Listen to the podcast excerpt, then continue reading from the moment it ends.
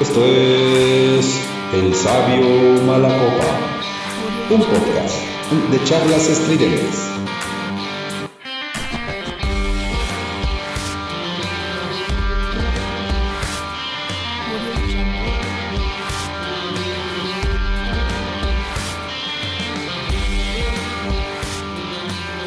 Banda, muy buenas noches, ¿cómo están? Bienvenidos a su podcast El Sabio Malacopa. Como en tercera edición, estamos otra vez los de casa. Mi amigo Ángel Gutiérrez y Buenas mi amigo noches. Edgar Gutiérrez. ¿Cómo se llama? Jiménez. Edgar Ya le Jiménez. cambiaste Saludos, saludos, Sí, nombre. Pues es que se va y pues regresa cuando quiere, se manda solo. ya lo hiciste mi hermano. Ya. Pues sí se parecen, ¿eh? Un poco. Ah, en, el cabello, ¿no? En el peinado. Banda, ¿cómo les fue la semana? Bastante bien. No nos bien, quejamos, bien, bien. seguimos Igual. sobreviviendo. Pues sí, de hecho, ese es un tema muy importante con eso de temblor y chingaderas de esas. Pues banda, antes que otra cosa, eh, recordarles que sus comentarios, eh, estamos en YouTube, en el canal del Sabio Malacopa, también estamos en Spotify y ya saben, ¿no? Tirar hate, ya saben, es lo de hoy. Eh, señores, pues vamos a subirnos al tren del mame. Ya saben, Vladimir Putin ordenó el 24, jueves 24 de febrero, atracar la región de Donbass, ¿no? Aparentemente es parte de esa ondanada de violencia que se ha ido generando. Ya saben, eh, la OTAN también está metida en eso. eh, hay situaciones que se confrontan. eh, hay una especie de alianza. Rusia invade Ucrania. Todo eso ya lo sabemos, ¿no? El terreno, el contexto ya lo tenemos. No voy a dar demasiado. Pero vamos directo a la pregunta. Neta, neta, neta. ¿Va a haber tercera guerra mundial? ¿Quién va primero? Ángel. Como gustes. Primero las damas, ¿no? Gracias por su este calle. Caballero, Ah, ciudad, no compañía. tenemos problemas con los Este, géneros. no, Tú, por supuesto con lo que que no. te sientas. Claro, a ver.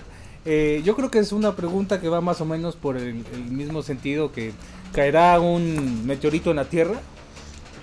Algún día caerá, no sé sabemos si, si es en un mes, en 10 años o en 100. Tanto así. pero caerá, así como la tercera guerra va a caer. No sé si ahorita, pero es muy probable y yo creo que todo, todo está puesto en bandeja de plata para que así sea.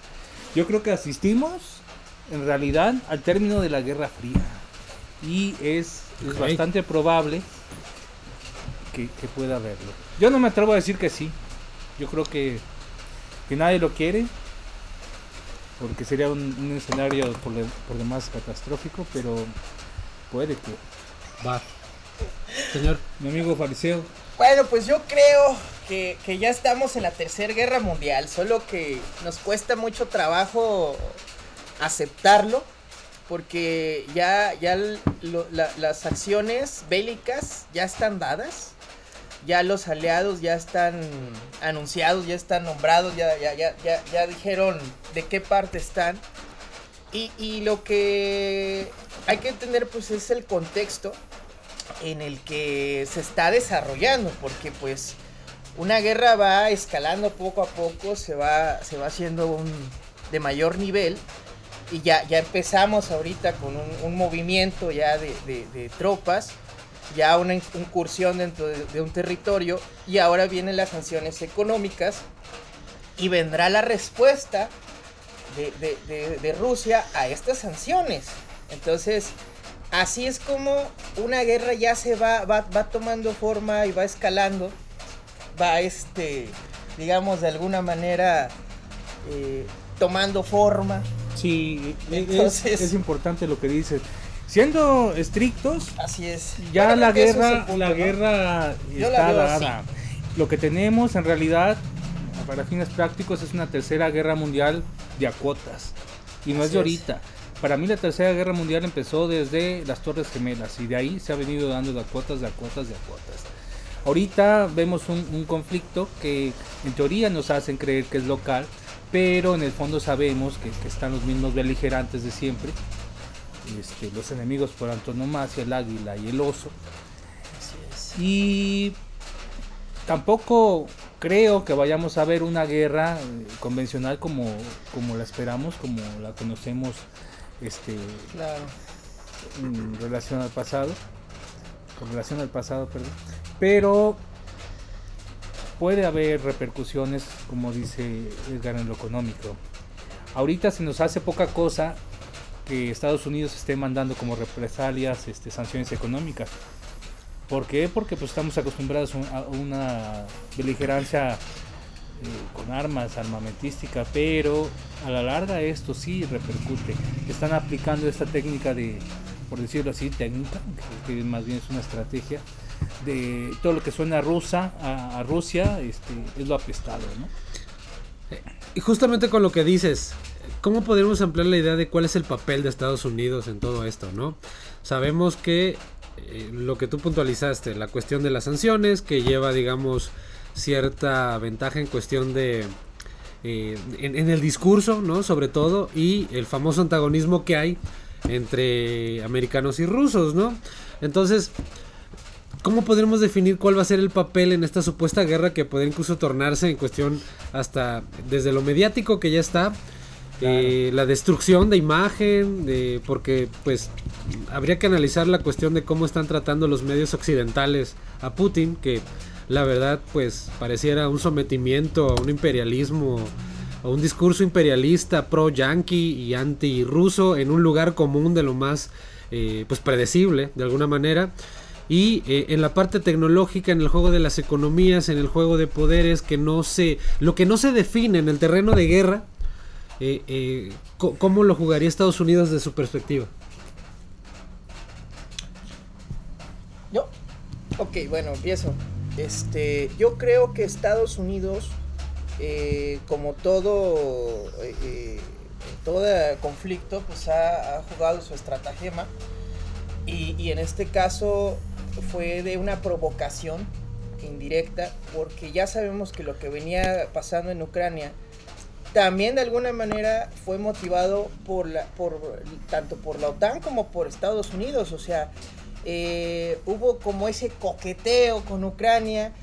De, te vamos a apoyar, únete a la OTAN, este... Claro. Y, exacto, y al mismo tiempo era el discurso de aguas porque van a invadir este, Ucrania, Rusia se está preparando y Rusia sabía perfectamente que era un territorio estratégico porque al momento de poner misiles ahí, perdón, perdón, nada más para concluir, pues yo creo que sí hay una, una provocación, pero indirecta, muy sutil, como de esos famosos ataques de falsa bandera, o sea, sí me meto, pero te obligo a que tú, a, que tú seas el primero que ataque para después a ti responsabilizarte y ponerte como el malo de la película, pues ¿no? El papel de Estados Unidos es como un instigador. Un instigador, exactamente, sí, creo que es ese. Antes, antes de avanzar, porque lo que están diciendo es bien importante, pero para la banda que no sabe, ¿qué pedo con la OTAN? O sea, ¿quién es la OTAN? ¿Quién la formó? ¿Cuándo surgió? ¿Y cuál es su razón de ser?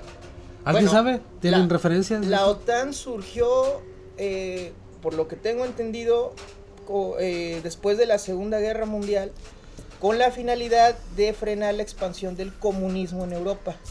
Comunismo. Exacto, inicialmente era el comunismo, después de que se disuelve la, Unión de, este, de Repúblicas Soviéticas y surgen todos estos países limítrofes con Europa, la OTAN de alguna manera es una fuerza militar, pero que a final de cuentas está asociada con Estados Unidos. Entonces, cuando hablamos de la OTAN, estamos hablando también de los intereses de Estados Unidos. ¿Sabes qué me recuerda eso que dices que es un ejército creado? Me recuerda a los caballeros de Colón o, ese ejército de los templarios que creó la iglesia.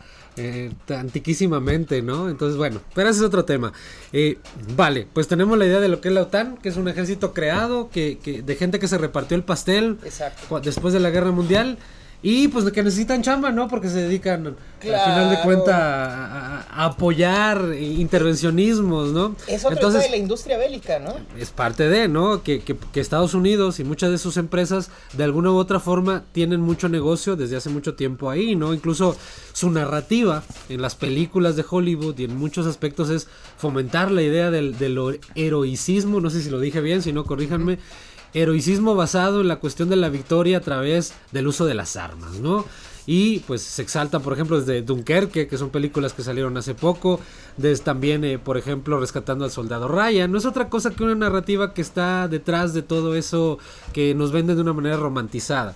Bien, vamos a una, vamos a una pregunta interesante para no perdernos. Eh, México, ¿cuál es su papel? Ya hablamos de Estados Unidos de una manera tal vez muy somera, pero vamos a meter a México, ¿no? Eh, ¿Cuál sería el papel que jugaría nuestro país en, en una supuesta tercera guerra mundial? Bueno, yo creo que para empezar, México tiene que seguir en su postura, en la postura histórica que ha venido tomando de ser un país neutral, un elemento o un ente neutral. Aunque ahorita vemos cierta tendencia, ¿no? Eh, Un poco marcada, o los ideólogos de, este, de esta tendencia así lo, sugieren. Yo creo que no, no tiene un, un papel preponderante, muy importante, sino en la medida que está cerca de Estados Unidos, en que tiene que de alguna manera rendirle cuentas, respetar la relación, que es nuestro socio más cercano. Eso no implica que internamente, vaya, que la gente, que nosotros, que cada quien tenga su punto de vista respecto a todo eso. Yo veo más bien que, el asunto sigue estando en lo económico. Que vamos a salir salpicados, claro, vamos a salir salpicados en lo económico porque es ahí donde va a radicar la nuevo, digamos, e- el nuevo campo de batalla en estas sanciones, en esta estira y afloja, en, en esta este, posibilidad del tan mentado reseteo económico que se está esperando, se está esperando y que no llega. La guerra, entre comillas, era una solución previsible a todo este problema económico global que se vino después del COVID. Cierto. Era, era algo que nada más estaba uno esperando porque era la solución muy, más lógica. Y es una forma de reactivar la economía, porque Exacto. para tanques necesitas metales, necesitas electrónica, necesitas tecnología. Es un negocio, es un negocio Exacto, redondo. que de alguna manera impulsa la economía. Claro. ¿no? Yo no creo que México tenga un papel como tal, va a tener este más bien este que pagar de alguna manera eh, los no los platos rotos, pero va a tener que pagar también de alguna manera esa postura media neutra de un partido. Pero aquí hay algo importante y creo que también hay que tenerlo en cuenta como, como personas pensantes que somos. Tomar partido en una guerra es lo más estúpido que podríamos tener, por mucho que, que la lógica así lo, lo estipule que haya guerras justas o que era necesario. Yo creo que cualquier guerra eh, per se es algo estúpido, ¿no? Lo que es cierto es que la gente tiene que tomar este, medidas, ¿no? Estaban criticando a, a Putin porque este porque va e invade Ucrania con el pretexto de que hay unos misiles ahí en la puerta de mi casa, ¿no? Pero él les dice, bueno, tú Estados Unidos tenías los misiles en el 62 ahí en Cuba, estaban más lejos y aún así mira cómo te pusiste, ¿no? Sí. ¿Cómo no esperas que yo me ponga en esa misma circunstancia si estás aquí? Y lo que tocaba Edgar hace, rat- hace ratito e- es bastante cierto. El hecho de las fronteras, el hecho de que Ucrania ahorita está en tela de, de juicio, en juego, precisamente porque representa esa división, lo que antes en la antigüedad fue Estambul, esa división, ese punto neurálgico que divide entre Oriente y Occidente. Entonces, digamos que Rusia está intentando hacer su frontera un poquito más allá, un poquito más allá. A ver, Ucrania, tú no te vas a ir con la OTAN, tú, tú- perteneces acá, y aquí saliste y aquí vas a volver. Y creo que va por ahí el asunto. Hace rato hablaron de, de- de las sanciones, ¿no? Que parece, parece un lugar común, un tema de hace días o casi una semana, porque llevamos prácticamente siete días casi ya de, de invasión, por lo menos hasta, hasta el momento que se graba este programa aquí en la ciudad de Jalapa, el viernes 4 de En el marzo. centro de operaciones. Exactamente, es correcto. Y vean, quiero, quiero leerles un, parte de una nota que dice, Rusia advierte que la única salida a las sanciones en su contra es la Tercera Guerra Mundial. El ministro de Exteriores ruso, Sergei Lavrov, señaló que el presidente de Estados Unidos sabe que no habrá otra salida que una guerra nuclear devastadora, ¿no? Eh, al parecer esto es como una cuestión casi de película, ¿no? Donde, donde pues tú ladras más, yo ladro más alto, ¿no? Dice así que, dice eh, eh, Sergei Lavrov, eh, aseguró este miércoles que el presidente estadounidense Joe Biden sabe que la única alternativa a las sanciones contra Rusia es una tercera guerra mundial y que sería una guerra nuclear devastadora. Eh, también menciona que están listos, que su país no esperaba que, que la tomaran en contra de, de- de los artistas, de los deportistas. Eh, ya sabes, ¿no? Este, todo, todo Occidente está en la actitud de me llevo mi pelota, recojo mis canicas, eh, pues tú no juegas, tú, tu, tu papá es el borracho de la esquina, ¿no? Entonces, Claro. pues eh, chusma, ¿no? Eres una pinche chusma. Y, y- y aquí la cosa ya empieza a entrar al terreno de lo moral, ¿no? Empieza a entrar al terreno de qué tan manipulable es la sociedad hasta cierto punto por los medios, por la narrativa, por... vamos a meternos un poquito al fango, ¿no? Claro, porque Eh, ¿Qué opinan trata- de eso? o sea, Ah, realmente, sí. eh, de alguna u otra manera hay una tercera guerra mundial que no se va a librar en un campo de batalla y que quizás ya empezó antes, como tú bien lo decías, Ángel, pero ahorita en la parte de, de lo moral, ¿qué queda por pelear o qué queda, qué queda por destruir? En general la pregunta es para los dos. Yo creo que este modo de castigar es algo que se ha venido dando en un contexto más bien micro, es decir, en lo social. Que si tú no te adhieres a tal ideología, a tal postulado, a tal pensamiento, entonces vas a ser marginado. Es algo que les ha funcionado en lo social, aquí con, con la gente de a pie, y que pretenden que así funcione en el ámbito internacional ahorita, hacer de, Putin el apestado, y con tal de presionarlo aún más, pues bueno, vamos a chingarnos a, tu gente, ¿no? Que en el fondo todos sabemos, bueno, ningún ruso tiene la culpa de lo que haga su gobierno, pero es una manera de presionar al gobierno mismo. Y acordémonos que por eso también Rusia tomó cartas en el asunto, era su deber llegar a proteger a todas estas personas, a los, a los rusos pre- que estaban en, el conflicto, en medio del conflicto entre, entre estas dos este, regiones separatistas que, que- ya saben ustedes este, por los medios como, como, como estuvieron. Eh, pero pero creo que no les va a dar tanto tanto resultado en cierto momento lo económico sí va a llegar a pegar en, cierto punto pero esta cuestión moral yo creo que se va a diluir muy pronto o al menos este es lo que yo pienso ¿no?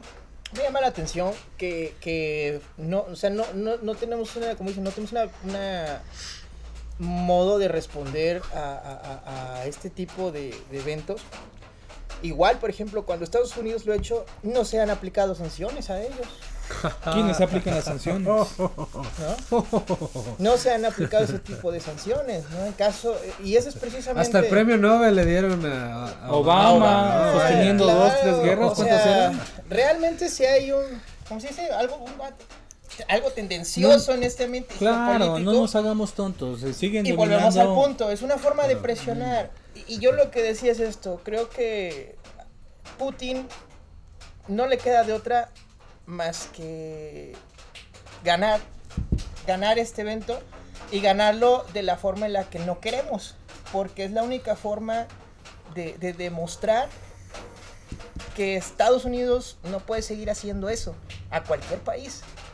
Pero es una forma de presionar. Entonces, tarde o temprano va a tener que responder. ¿Por qué? Porque ya Putin ya está grande. Ya, ya entre, eh, no tiene nada que perder. Hay y lo peor de todo es que si, si dobla las manos en un momento tan crucial, va a perder más de lo que podría llegar a, a- ganar eh, a través de la paz. Entonces, tiene que tomar una decisión crucial Hay un punto importante. y, y- y que va a ser algo que a lo mejor no agrade mucho, pero principalmente va a ser una elección para Estados Unidos. Ahorita están llevando la guerra al nivel propagandístico. Y es así donde Occidente de alguna manera quiere ganarla. Partiendo de, manipular o ah, quizá no, no manipular como seducir la opinión pública.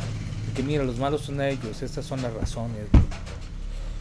Pero es, es, es algo que no va a cuajar, es algo como que no, no está bien diseñado. Las razones van, van más allá de, de- este, estas posturas morales.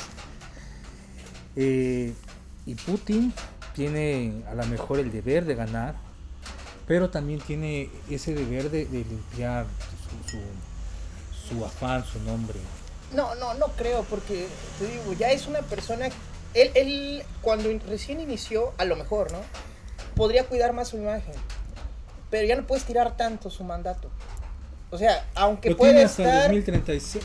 precisamente a eso voy. O sea, ya, ya las sanciones que tiene Rusia tienen que tener una solución. Porque si lo ves a largo plazo, quienes lo van a padecer va a ser los ciudadanos rusos. O sea, quieren ahogar a la economía rusa y Rusia no lo va a permitir. Claro, tiene de aliado a China, que es lo que se nos ha olvidado, ¿no? Ah, ese es un punto Ahora, que, es aún no un... hemos tocado. eh, Exactamente. Sin embargo, China también tiene intereses que son contrarios a los de Estados Unidos y hay un detallito y con Vietnam. Entonces, Una pregunta, ¿cómo crees que Rusia, bueno, en este caso la persona de Putin, debe afrontar esta guerra propagandística? Esta, este hecho de que ya eres por... yo por creo que él ya lo sabe. Ya, eh, los medios rusos están bloqueados en todos lados. en todos lados. Las plataformas los han bloqueado. Hasta los gatos rusos. están Todo, bloqueados. todo. Entonces, no queda de otra más que hacer lo que debes de hacer en un conflicto de este tipo. Tienes que ganarlo.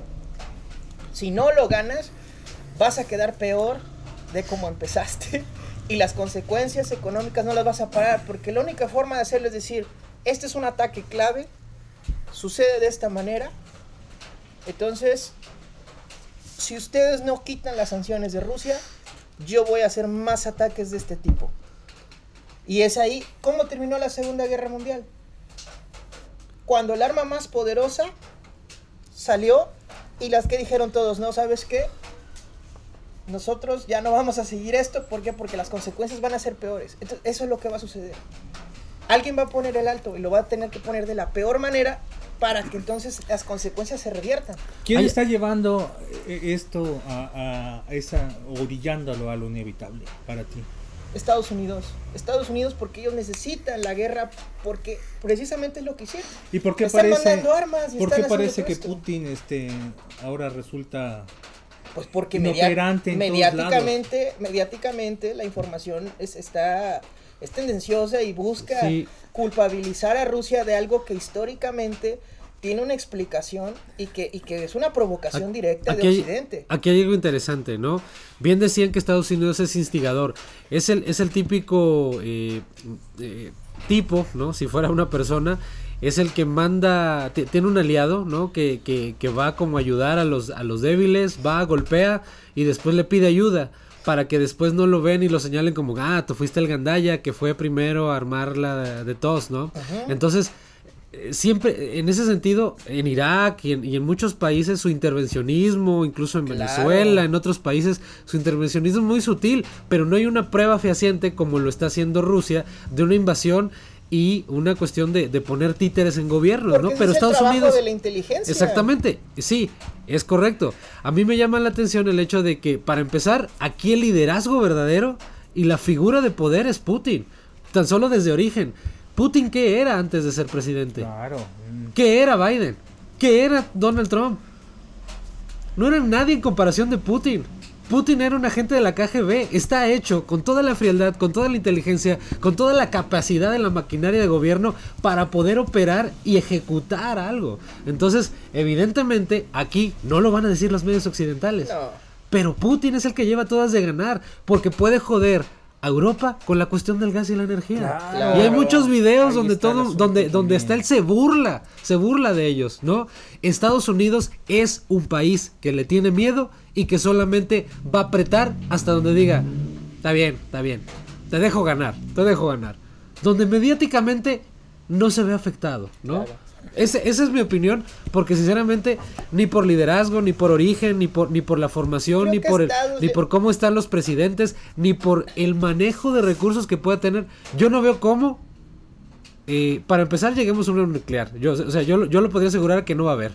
¿Crees Y- que esto y- que y- estaban diciendo es exageración? Sí, claro, por supuesto, es que supuesto que sí. Hay armas tan potentes como las nucleares, pero que no dejan residuos radioactivos. Entonces, ese es el detalle. Que Por se supuesto. pueden utilizar ataques Sí, que más se o pueden, se menos pueden. O, o similares de, la- de esa magnitud de daño, pero que no dejen radiación. Y es a lo que voy. Ese tipo de ataques podrían ser estratégicos y sí podrían servir para obtener la victoria que requiere Por Rusia. supuesto, pero no se van a arriesgar ellos. No se van a arriesgar ni Estados Unidos ni se va a arriesgar Europa. No. Va a llegar un punto que van a decir, ok, te doy tu victoria moral, pero yo me tengo que quedar con algo.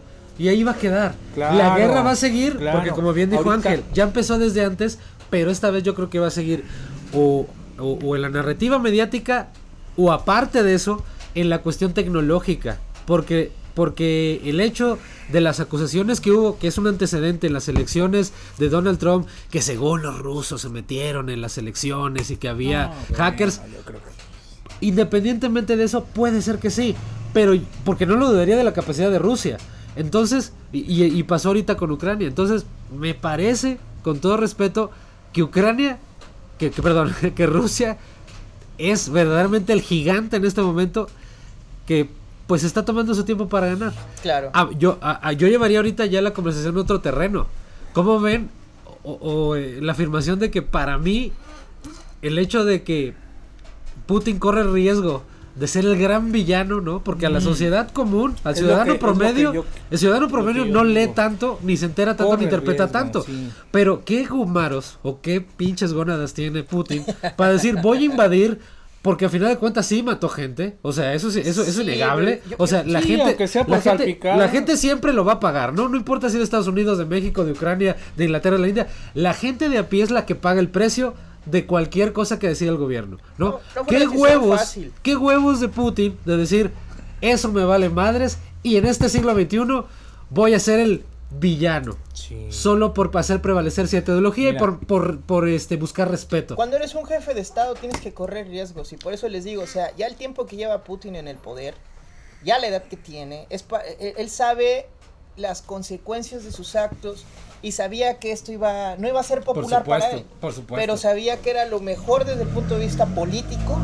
para su país, porque permitir que Occidente llegara a sus fronteras, instalara los misiles, hiciera lo que estuviera haciendo, era un gran riesgo para su país, porque entonces sí los iban a doblar.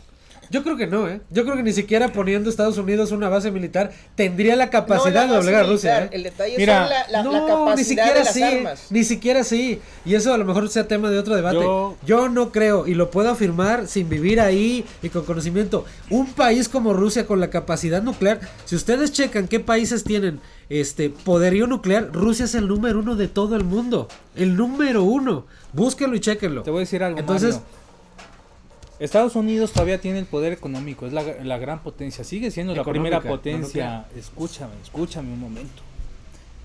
Pero en una guerra armamentística, tal como nosotros tenemos idealizadas esas guerras que, que nos han enseñado en la escuela, en los libros, eh, yo creo que muy difícilmente le ganaría a Rusia. Rusia, desde el momento que entró a Ucrania, tenía la guerra ganada, ti- tiene un poderío Sí, claro. brutal. Que, Una gandalla, que- ¿Quién ¿no? lo va? Sí, vaya, ¿quién duda que Rusia va Claro. a ganar, entre comillas, porque va a ganar esa guerra? Pues oye, desde el día 2 ya sabíamos que estaban avasallados. Aquí la verdadera guerra que la están llevando a ese nivel o a, a esa dimensión es La lo, lo ideológico, lo moral, de que mira, Claro, es el gran villano, es el nuevo Hitler. Este, y sí, las masas son, vaya, no es tan difícil seducir a las masas. Por los hemos que no. Históricamente. Por supuesto que no. Entonces pretenden ganarle a Putin por ahí. Yo no digo que Putin tenga justificado lo que hace. No, por supuesto, claro. Yo- Putin yo al no final corre el riesgo de ser el mayor geno- genocida de inicios de este siglo. Así de Claro, fácil. y ni siquiera, y ni siquiera, y ni siquiera, escucha, no, no, escucha, ni siquiera por, el- por lo que haya hecho, por lo que le van a imputar. ¿Sí Claro. ¿Me explico? No necesitas Claro. tú hacer un genocidio para que te lo imputen. Ah, no, no, no, no. Pero a lo que voy es, o sea, una Ahorita cosa es es la interpretación y otra cosa es el hecho. Claro, a eso O sea, voy, a los a hechos, a los hechos, entendiéndolo históricamente, Pero sabemos ¿quién te está da los hechos? ¿Quién te dice que las noticias que te están dando es lo que realmente está pasando? No, claro que no, necesario, claro que no. Pero si lo no. sumas y dices, de a cinco guerras que está haciendo Estados Unidos a una que acaba de hacer Rusia, pues evidentemente, vaya, tenemos un, un alguien mucho más Claro. este peligroso a nivel internacional que lo que está haciendo Rusia. Es ¿no? totalmente un engaño pensar que Estados Unidos es representa los valores y la parte moral correcta dentro de este conflicto. Claro, Esa es una trampa, sana. es una tontería, Es ¿no? una trampa. No sé si la guerra es sana, ¿eh? eso es otra cosa, pero Estados Unidos no representa, y se los digo a todos, no representa ningún valor que creemos que es lo correcto o lo moralmente adecuado. Claro. Definitivamente no. Estoy de acuerdo. Eso tampoco signi- significa que, que podemos estar poniéndonos, a- perdón, podemos estar defendiendo a Rusia este, No, no, no, tampoco. No, no, no. como si nada. No, Rusia, ya, ya hablamos, sí, son, ya hablamos ¿no? de que Rusia, Claro. de que, de que ha sido una intransigencia total, algo que cobra vidas, es, es una carga, creo es que una carga moral inevitable. Debe de quedar claro, no estamos a favor de ninguno. Sí, yo creo No, que ahorita no. han trasladado la guerra a esa parte moral, a la Pero hay parte que entender lo que económica. está pasando. Por supuesto. O sea, Claro. aquí siempre pierde la gente. es La cuestión de las guerras ideológicas o los confron- los co- las confrontaciones ideológicas traducidas en vidas, ¿no? El costo de las vidas es la mayor estupidez y lo que representa el hecho de que no podemos avanzar como sociedad en el mundo, ¿no? Así de fácil. O sea, dicho de una manera, aunque suene reduccionista, por puro determinismo yo me atrevo a decirlo, ¿no? Desde el punto de vista personal. ¿Ustedes qué opinan? No sé, ¿cómo podemos cerrar esto? Bueno, pues yo creo que eh, ya, ya entendimos que no es de ninguna guerra, pues es buena así en términos llanos. Y este, y de Putin podemos esperar cualquier cosa porque pues no sabemos qué es lo que realmente está pensando. Es, eh, eso creo que es algo, algo que es un atributo de, de él y, y- es lo que, much- lo que cuida, no saber cuál es su estrategia. Y más bien nosotros creo que como ciudadanos debemos estar preparados para cualquier situación que vaya a pasar porque pues vamos a, vamos a terminar involucrados de alguna u otra manera. Y aunque México sea un país neutral, pues las consecuencias económicas y, y también hasta bélicas podrían llegar a verse porque nosotros sabemos que la cercanía que tenemos con Estados Unidos pues es estratégica. Entonces también tenemos que estar muy pendientes de eso, ¿no? Banda, si este es, si este es el último programa que ven, pues ya saben qué pasó, los queremos, queremos. los queremos, somos gente noble, jalapeños y pues anexas y demás, ¿no? Gracias por escucharnos y vernos, Ángel. Pues nada, yo creo que este ninguna guerra es buena. Yo creo que también el hecho de, de querer tomar partido y defender a los rusos o defender a los yanquis, creo que sigue siendo parte de la misma estupidez. No hay que hagamos en, en romanticismos de que el, el comunismo es, eh, es el lado bueno y el capitalismo el lado malo, porque también eh, yo creo que es un reduccionismo bastante este, tonto. Y es parte de la narrativa mediática. Pero también. es algo que se está usando. Tú vas a las redes y está lleno de eso, de un lado o de otro. No importa dónde estés, va a ser un- una lectura muy maniquea de lo que está pasando es correcto. y, y no va por ahí el asunto. Yo creo que también, si bien nosotros no podemos influir directamente y, y, este eh, en, en las decisiones de los grandes jerarcas, este ahorita dictadores, quieren llamarles como guste, pues bueno, yo creo que la diferencia la hacemos en el trato con el prójimo. La diferencia la hacemos en cómo tratamos a los demás, qué tanto somos solidarios, qué tanto somos respetuosos, ¿no? De, de las posturas ajenas, del dolor ajeno, de la felicidad ajena. Claro. Eso es lo que cuenta hoy en día, no tanto si, si vamos a marchar con nuestra velita por la paz en Ucrania. ¿no? No, y ser la solución no parte del problema, ¿no? No dejarnos manipular por otros hoy- intereses. Hoy, en día es difícil, eh, es difícil dejar de ser la dejar de ser parte del problema, ¿no? Porque vivimos en una sociedad que, que está ya muy intercomunicada. Este, pero aportar nuestro granito de arena, ¿no? Na- nadie es perfecto, nadie tiene la solución. Yo creo que yo me quedo con eso, ¿no? Ninguna ninguna guerra es justificable, menos aún tomar partido. Claro. pero ver las cosas en claro, verlas racionalmente y si- sin mezclar categorías morales de bien o mal. Digo, eh, un, un lugar común este nietzscheano, no hay este hechos morales, sino interpretaciones morales de los hechos, pero digo, muy lugar común, pero sigue siendo cierto. No hay malos pensamientos, sino malas interpretaciones. Bien, bien, de acuerdo. Algo más, señor.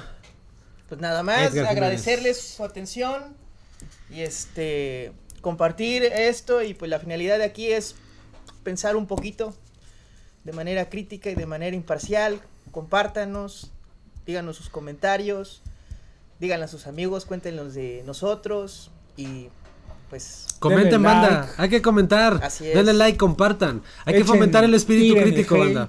así es y Digan lo que sociales, quieran. Aquí no hay bronca. Pueden decir lo que quieran. Así es. Lo que sea. Aquí estamos en espíritu libre, banda. Muchas gracias. Sabio. Malacopa, Spotify, YouTube, Facebook.